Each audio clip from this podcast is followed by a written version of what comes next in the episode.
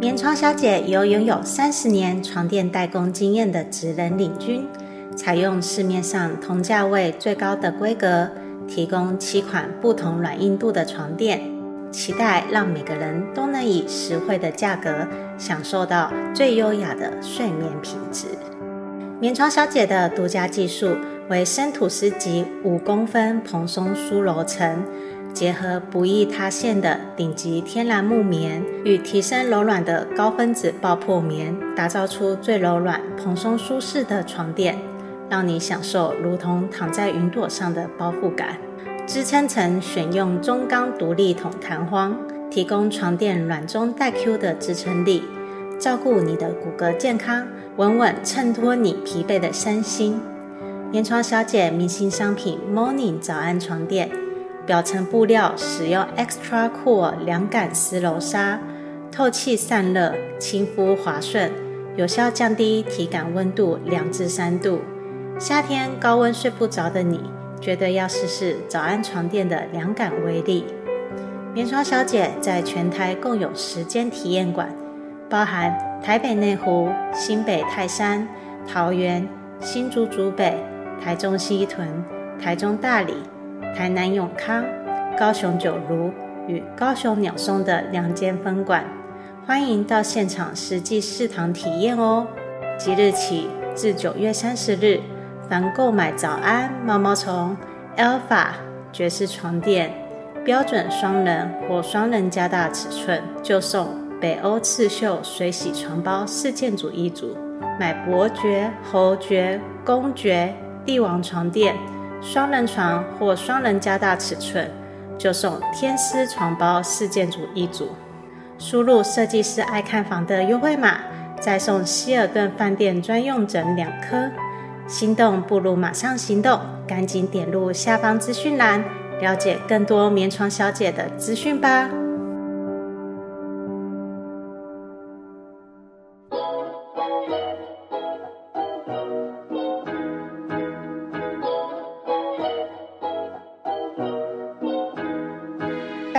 欢迎收听设计师爱看房音频节目，我是安琪拉。节目主要访谈各个专家达人，分享买房大小事、投资理财和斜杠收入，透过轻松有趣的对话，帮助你学习房产知识，让你买房不后悔。那接上一次呢，我邀请到我的室内设计师露露。来聊聊，就是关于最近涨价装潢的部分呢、啊。那到底要怎么样才可以在这万物都涨的情况之下，然后去尽量省预算？那这一集呢，我就是再次邀请到我的好朋友，他是建材商第二代，他主要就是在贩售这些装潢材料。给工班还有设计师的，如同我们之前都一直有聊到说，就是近期万物皆涨，然后呢，装潢费大家的费用都变高了，然后甚至工期也被拉长了。那其实啊，包含 c h a n c e 也是，他就是价位表，就是他已经涨价涨到到非常无感的境界了。因此呢，我今天就是想要邀请我的朋友 c h a n c e 来跟大家聊聊说，就是这一两年。他的一些工作的状况，还有对于现在市场的影响，甚至也想要请 Chancellor 来聊聊，说，哎，该如何看报价单才能避免被灌水？我们就来欢迎 Chancellor。Hello，大家好，我是 Chancellor。对，就是我真的刚刚。前面我们有跟 Chancellor 聊天啊，就是 Chancellor 说你每两个月都在更新价目表，他刚刚还在稍微算了一下，说到底今年涨价跟去年涨价幅度多少，几乎每一个都到两三成的嘛。嗯，对对，谢谢安琪拉邀请邀请我来这个节目，这是我第二次来了，上次我们讲的是装潢蟑螂，对，那这一次我们要讲的是这个。万物皆涨的这一个目前这个局势，没错没错，就是来分享一下这个市场趋势了。嗯，现在真的涨价是很很夸张。我刚刚在安琪拉在讲的这个同时，我也算了一下，我们一百一十年价目表，我做了几张这一件事。嗯、呃，一二三四五六七八，对，在去年一百一百一十年，我做了八张价目表，这里面包含了这个五金或者是板材的部分。但是如果反观一百零九年跟一百零八年，我一个一年大概做两张价目表，就是涨幅并没有那么大。嗯，你现在八张的话，几乎是一两个月就要更新一次，哎，对，那两个月就每个月基本上都会有都会有调涨通知。那我们会可能聚集一个月、两个月在一起涨，嗯，那有时候是五金，有的时候是板材，然后还轮流一直一直不停的涨。这实在是还蛮恐怖的。那你这样子的话，其实因为毕竟圈生你那里是上游，你都已经涨到两三成了，那跑到下游，就是实际上师傅们到手的时候，应该又是。又更贵了吧？嗯，我听到很多以前就是说他们他报价一瓶是两万的，现在可能就会报三万五，就连工班都是这样子。嗯，而且最主要现在是市场上还有一个问题，就是现在的工是缺的，没错。所以所以他们嗯人手不够，所以他们会喊高一点，嗯，然后你要不要随便你，因为现在是嗯需求大于供给嘛。对啊，因为现在都没有什么人可以帮忙装潢嘛，每个装潢几乎。以前是三个月，现在都要拉长到半年左右。嗯，现在多了很多因素啊，还包含一些管委会的因素，那都有。只是说是以第一个是物价上涨真的太快。对对对，物价上涨，工资还没上涨。嗯，木工的工资也有上涨，从三千块变成三千二。对对对，也也是上涨了。对对对，所以都都会反映到客人上面，就是后面我们末端这些装潢的这些客人。嗯，你们都会很明显的感觉到说，哎，怎么感觉跟这个你以前买书里面写说一瓶多少钱，怎么那个单价差这么多？对啊，可能可以差到可以差到四十五十 percent 都是有可能。就是以前的那些参考书都不可考了，因为呢没有办法跟现在的价位相比。嗯，没错，你就在自己大概。加个百分之三十应该差不多了。对，那因为其实像现在万物皆涨的情况下，我们一般首购族啊，薪资也不可能涨成这么幅度那么高嘛，不可能一年加薪加个二三成。那所以呢，就是如果现阶段要装潢的首购族朋友们的话，我想要请教圈生，就是你有没有一些建议，或者是板材上面有没有其他最近你知道？可替代还不错的，那可以推荐给大家。例如以木地板为主好了，啊、呃，最近我知道的是有石塑地板，好像还挺不错，价格又还算 OK，CP 值蛮高的。嗯，对，其实这是一个趋势啊。就以前我们是以木装潢为主，嗯，你会我们会习惯用的是实木地板，对。那后面后面衍生出了这个海岛型跟超耐磨地板，那可是现在的木头，第一个它价钱一定越来越高，没错。所以现在又出现一些这种刚刚。安琪拉讲的这个 SPC 的地板，嗯，石塑地板，对，这个都是替代品。因为以我们这边我们的售价来看的话，以前超耐磨地板的话，以前最便宜是一千两百块一平，那现在的话可能要一千六百块，同样的东西。而石塑地板这东西出来的话，它也差不多是一个一千、一千三、一千四的东西。那大家就会觉得说这个价钱是可以接受的。对对，SPC 这个东西大概是在这这两三年才出来的。嗯嗯。那它施工上也比较方便，还有最主要是你只要地是平坦的就可以做了。嗯嗯嗯。哎，那除了地板以外啊，像木工会遇，比如说天花板会遇到的板材啊，或者是系统柜之类的，那你有没有知道就是也还不错，可以来做替换，去节省开销的材料？我在大概在五年前哈，我有一个客人，他是我们最大的客户。嗯，我们那时候讲到说，现在很多人在用集成材，集成材，对，集成材最常就是脚材，我木脚料。那那个时候最嗯开始突出，开始有这个品牌叫永兴集成材。那那个大概是这这这近十年的事情。那时候我们那大客户讲说，他没有用过这东西，嗯哼，他没有，他都用实木的流安脚材，没有在用这种集成材。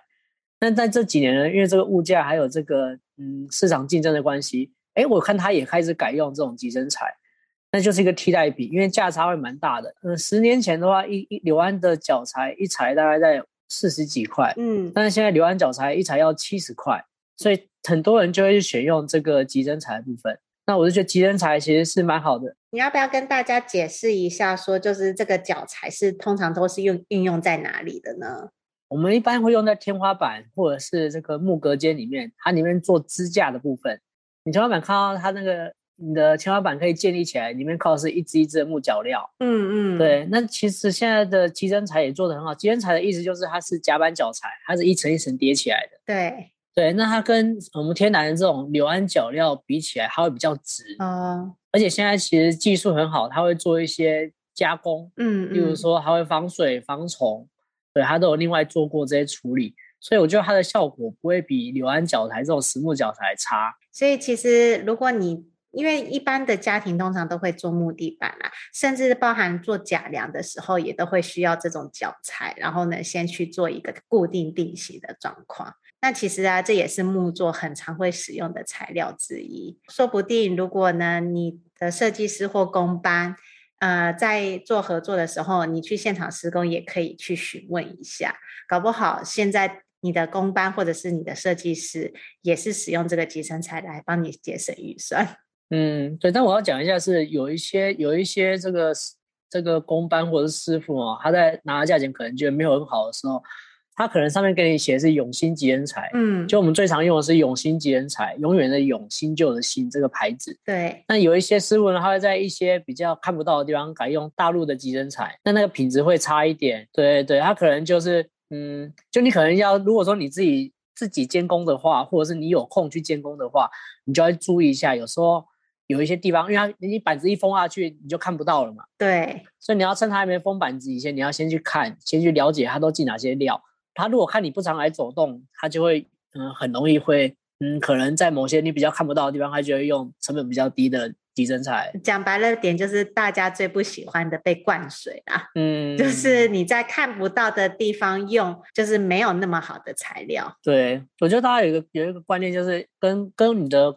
一嗯，设计师这些去调调讲一件事是，你可以加价，但是不要把品质变差。嗯，因为有的有的设计师就是很会，嗯，很会很会说话。对，他特别会说话，他特别顺你的意去说话。你说什么他都没问题，没问题。你想要用日本的，他说好，没问题，没问题。可是他他用的比例多少，他不会讲。对啊，他会觉得说你今天想要凹他，那他也会想办法凹你。嗯，那你们今天如果一开始人就可以坦诚讲说。你是可以加价，但是有些东西你就要坚持，你的预算在哪里就到哪里。那你要叫他坦诚讲这件事情，我觉得是一开始是可以沟通的，因为我觉得大家都是聪明的啦。对啊，因为像前一阵子就是呃有一个设装潢设计公司的纷争，花了六百万，然后结果呢没有装潢好。所以就后续就有引起很多的争议和讨论的部分。其实啊，我觉得这个也是因为在于就是双方没有进行良好的沟通，嗯，然后可能就是真的有一些没有处理的很好，所以才会导致到后续有很多的纠纷产生。对，我还是要提醒大家，就是一定要做功课啊，嗯，就是不管你在做在装潢，在装潢多大的东西或多小的东西，功课还是要做的。就是你还是要多少懂一下这个领域啦。嗯，那再来，我们就是下一个问题，我觉得就是最实在的，就是想要请 Chancellor 来跟我们聊聊，说如何看报价单这件事情。报价单哦，其实是不难看懂，可是前提是你对于这个行业你有没有用心去了解。嗯，对。就像你你去全年买东西一样，如果你连这个青江菜跟这个高丽菜你都分不清楚，那你你你就很容易被灌水啊。对对，不过青江菜跟高丽菜的比例好像有点太太差距太大了，应该是青江菜跟小白菜。我跟你讲，很多的男人是不懂菜跟菜的差别的。真的假的？不是完全没下厨吗？所以而且很多人是只负责吃，然后不知道这东西，所以你拿什么给他，他就只能照单全收。那很多的人在装潢也是有一样，他就一种。很莫名的信任感，我不是说信任不好，而是，嗯，人与人之间的信任还是需要受受过一些这个考验。你如果完全不懂，他就会容易糊弄过去。对，真的就是你还是要有一些 guts，然后让人家觉得说，哦，你是懂的，然后他不会随便的糊弄你。对，这这其实蛮因为现在网络资讯这么发达，跟二三十年前已经不太一样了。嗯，二三十年前的时候，这种纠纷就很多，现在其实少很多。我讲句老实话，如果说你连这种最基本的功课都不做，他不骗你要骗谁啊？他百年难得一遇呢。啊，对啊，终于一遇到一只肥羊这样子，可以任人宰割。他上一个他上一场工工程可能是亏钱的，这一场遇到你，他就哇，我一定要把上一场亏的赚回来。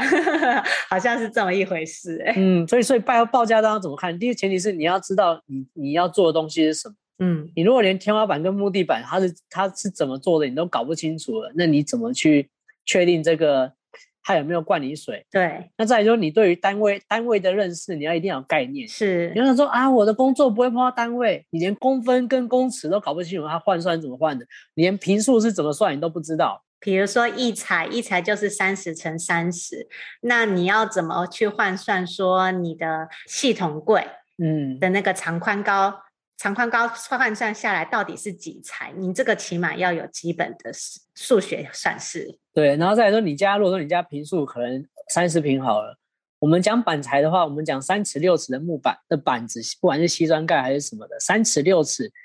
是三尺六尺的单位，就两片为一平。嗯，所以如果今天他给你写，哎，一百片，那你就想一百片，那用在哪里？一百片等于是五十平的意思。你家只有三十平，他说电话地天花板需要一百片，你就会想，我家天花板整个算起来，整个楼面积也才三十平而已，他为什么可以用到五十平？对，那你就会想，他用在哪里？你就要去问，哎，为什么会这么多？对？他就会去算，因为有的时候，我像我们这个客人，有时候会去灌这个。报价单，嗯嗯，他可能觉得说，哦，他的利润抓，嗯，有亏钱还是怎么，他会灌报价单。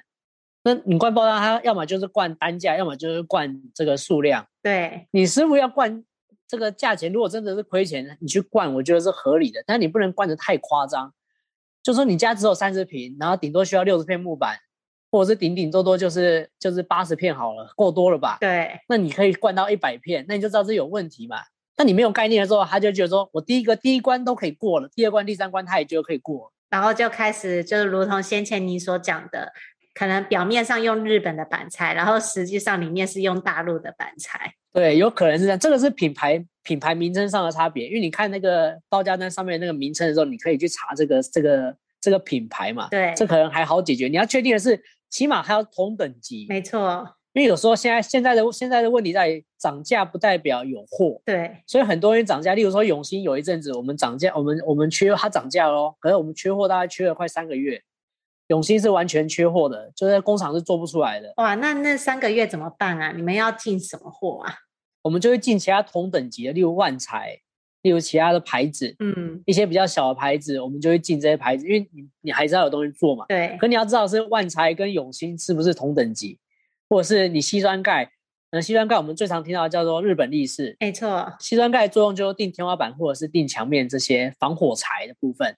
那你日本力士的同等级有什么？例如说神岛，例如说这个山林，对，那你就要你起码要知道它是同等级的。你不知道你就 Google，你就去了解，不然就买书。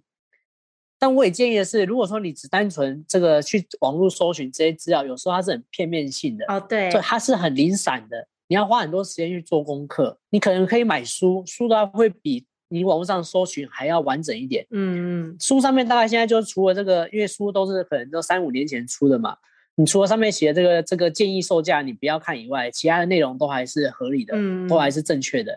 你要了解说哦，例如说这个东西是用在哪里，这个东西用在哪里。但如果说你没有办法，你买书你又觉得你要花很多时间去，因为买书你不可能只买一本，对，没错，要么就是图书馆借，你可能要借个。嗯，像我们自己自己的话，我们都会三不五时会更新这些资讯。有时候我们去图书馆借个二三十本回来看，那你就是也是需要在做这些功课。那如果说你需要更及时的这些讯息，你也可以找一些课程来上。嗯，没错。像我就知道安琪拉也有推出很多的线上课程，我知道他安琪拉跟之前乔王就会推出很多这个买房这些东西。对，我的这边就是主要是在教人家怎么看预售物的部分。然后报价单的话，确实是一个学问，而且这个东西是不断推陈出新的。你就如如同刚刚 Chanson 所讲的嘛，三五年前的售价已经不可参考了。可是概念还有就是工程，一个装潢会用到的工程，不外乎就那几个啦。你一定要有个基本的了解，甚至就是包含单位，单位不会换的。嗯，单位数你要怎么去计算？那个是很容易算得出来。对，而且你对于一些专有名词你要有概念。没错，像我前几天就看了这个安琪拉的这个电子报，他就讲到 RC、RCS 这些东西，你连你自己买的东西是什么东西你都搞不清楚了，建商跟你讲你也不懂。对，那你现在要装潢了，人家跟你讲你也不懂，你不可以永远只在自己的专业领域去去去琢磨。你今天要花钱花在哪里，嗯、你就要把这个功这个功夫用在哪里。你希望省钱，那你一定要做功课，这是无可避免的。没错。那我会建议大家去上一些这像安吉拉这种线上课程是，第一个是你这个老师是可以问得到的。对。你有问题你是可以留言，你是可以问问题的。那你不是说你看了书，然后以为有一个自己的版本，以为是这个结果，可是最后你去跟这个设计师讲的时候，设计师发现说你就是你就是不懂嘛，才会问这个问题嘛。嗯，就是 其实有时候。你以为自己的理解是正确的，但可能在专业的人看起来是有出入。嗯，那这样子的话，又会有一些沟通的问题存在。对，所以一定要学习，一定要学习这个报价单的东西。你要看报价单，它报价单表面上是一个简单一张纸，可是后面有很多的学问，是关系到你装潢的内容。因为报价单还会关系到，甚至你的你的这个建案的地点。没错，如果说你很偏远，什么拉拉山。我跟你讲，它报价单一定是贵的啊！对，拉拉山上去要多久，你知道吗？你还要提供住宿。对啊，他你买个便当要三十分钟开车下来。对，所以你要搞清楚你自己的包，对，你要有一些概念，不然就很危险。其实应该是说，我觉得大家也是可以多去听取，就是其他过来人的建议啦。因为尤其是那种刚装潢完的，他的那个心路历程一定是最清楚的。他一定会告诉你说：“哎，你要准备装潢的时候，你需要先注意什么事项。”像上一集的那一个室内设计师露露，他就有提到说：“请大家不要在交屋的时候才开始找设计师，才开始去挑，比如说冷气啊，或者是一些。”风格系统柜之类的，而是在交屋前，你就要开始执行了。甚至那个时候，你就要先，比如说先买好，说你要什么款式的冷气，这样子你才有办法赶在，比如说三四个月之后，那个货源才会到你家帮你做安装。嗯，对，这真的很正确。我前几，我上个月哈，就帮我朋友看他的这个新的新的新房子，对，然后他跟我讲说，他家想要他。他的那个厨房要买一个双门的冰箱，那我就去看。那也要提前买啊？对，他也要提前买，但是问题是他的那个冰箱好像我记得是八十公分，嗯，可是我看他的那个那一个能够能够过去的那个玄关只有三十二，哎，只有八十二公分。我说八十二公分，那你这个冰箱八十公分，你确定它过得去吗？因为你冰箱还有箱子嘛。对啊，那你左你左边一公分，右边一公分，你搬得进去吗？你搬进去，你的门 不会坏掉吗？真的，他想一想，发他才发现这个问题。可是就是他最后好险是冰箱还可以换，好险啊，好险！对，只是他就花很多时间。他本来想要是大冰箱，结果发现他的空间只能放小冰箱。那其实这都是一开始就可以做功课的。就你不要想说八十二公分，他八十公分过得去，你都要去做一些预设的心去想一些东西。你想越多，你做更多的打算都不会吃亏。像刚刚先生有提到的那个小细节，就是很多人会忽略的。你门的大小决定你可以搬 多大的家具进来。对，而且他的那个房子很有趣，因为那个建案不大。嗯，那他的那个床哦，跟这个床跟这个后面他的床面对这个这个柜子衣柜。对，那个衣柜的门打开。如果说他的床后面有装床头柜的情况下，衣柜打开是会撞到床，所以他没办法全开，他只能开大概七十五度而已。我说哇，那你这个床就没有这个衣柜就打不开啊，你要怎么放衣服？对啊，对，那他们他们设计师也没想到这件事情，没有想到说这个床头柜装下去会这样子，所以最后他把床头柜丢掉，这样不就还蛮浪费的。不过其实真的就是这样子啦，因为其实呃说装潢很多时候啊是。真的都是在于很多很多的小细节，你要去思考到，而且这种小细节又不是每一个人都会遇到一样的，因为你的家的装潢风格每一个人都不同，嗯，对，收纳也不同嘛，对，所以呢，就变成说是你自己要多看、多去注意，然后多去在意这些小细节。才有办法避免自己就是包含报价单，避免被灌水啊，还有就是不小心做了无用的装潢啊。我的其实。Chanson 已经来了第三集了啦，因为除了那个聊装潢蟑螂以外，他也有聊到，就是请大家避免无用装潢的动作。对，就是很多的设计师的专长就是帮你设计很多的储藏柜。其实我觉得现在呀，因为大家都居家办公很比较多啦，所以呢，我们更应该要遵从最近比较流行的断舍离的心态。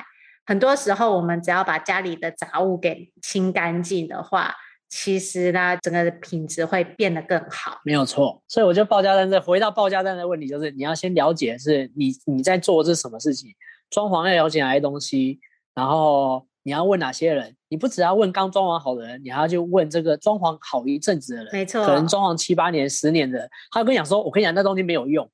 就例如说有人做了很多柜子，他跟你说，我跟你讲，楼梯下面那个柜子我从来没有用过，因为那边特别潮湿。对对对对，就是这类型的，所以其实真的是要多方去询问，而且重点哦是在交屋前就要开始做功课，而不是交屋以后才开始做功课。对对，这是很重要。嗯，你搞不好交屋前开始做功课的时候，才发现哈，原来那个沙发要等三个月后才会进来哦。那我是不是要提前做准备，赶快先挑好沙发？嗯，这样子才可以避免，就是说你搬进来的时候没有沙发，没有床。对，我像我朋友那个房子就是这样，他他订了一个沙发。就沙发垫的尺寸跟他跟他以为的大小有落差，对。就他那个沙发，你坐在正中间最好那个位置，看过去那个电视是要斜斜的看，它不是可以可以正正的看。我说这样很怪啊，你电视又没办法移，这个是那个挑选的问题了。不过我觉得这也是大家会很常会遇到的状况，所以真的是要。呃，多加注意。我也很感谢，就是 Chanson 今天又在跟我们聊一下，就是现在万物皆涨的市场趋势，还有也是跟大家分享一些，就是怎么看报价单，以及呢要装潢的一些心路历程啊。那也感谢 Chanson 今天跟我们的访谈。我希望就是下一次我可以再跟 Chanson 聊别的，就是除了聊建材以外，看看还能不能再聊些什么有趣的事情。哦，我们的访谈是不是要结束了？我因为里面有个问题，他说这个安琪亚写说现在的涨幅是否有趋缓？这个问题我直接回答大家，没有，完全没有。对，持续持续上涨中，大家不用担心。OK，好。那还有一个问题再给大家建议，这个。如果说你现在正在装潢的，那我就先恭喜你们。这个因为价格还会再继续走，所以你现在装潢的，那就是会比未来十年还要便宜。OK，这个不用，这个不用想。对，但还没装潢的也不用担心，因为你不要去做超出你预算的，因为买房子已经很贵了，你不要再去做超出预算的这些项目。例如说你的天花板，你觉得它压梁这件事情让你很在意，可是你的预算上，如果觉得这件事情可以先。先过去，先没关系。那你可以把钱花在其他地方。嗯嗯，好啊。那也感谢 Chanson 今天的分享。如果喜欢这集音频的朋友们，记得五星追捧加留言哦。我们就下集见，拜拜，拜拜。听完这集节目后，你觉得哪些部分对你有帮助，或是印象最深刻的呢？欢迎至 YouTube 和 Podcast 下方留言告诉安琪拉，并且分享这集节目给你需要的朋友。如果你也想要买房的话，安琪拉在脸书上有一个私密社团，只要在脸书上搜寻“小知足聪明买房”，就可以找到这个社团，与大家一起分享许多买房大小事。如果你喜欢这集音频的话，记得在 Apple Podcast 上订阅并五星追捧加留言，或者在设计师爱看房的 YouTube 频道上按订阅追踪，并且开启小铃铛。谢谢大家的收听，我们下次见，拜拜。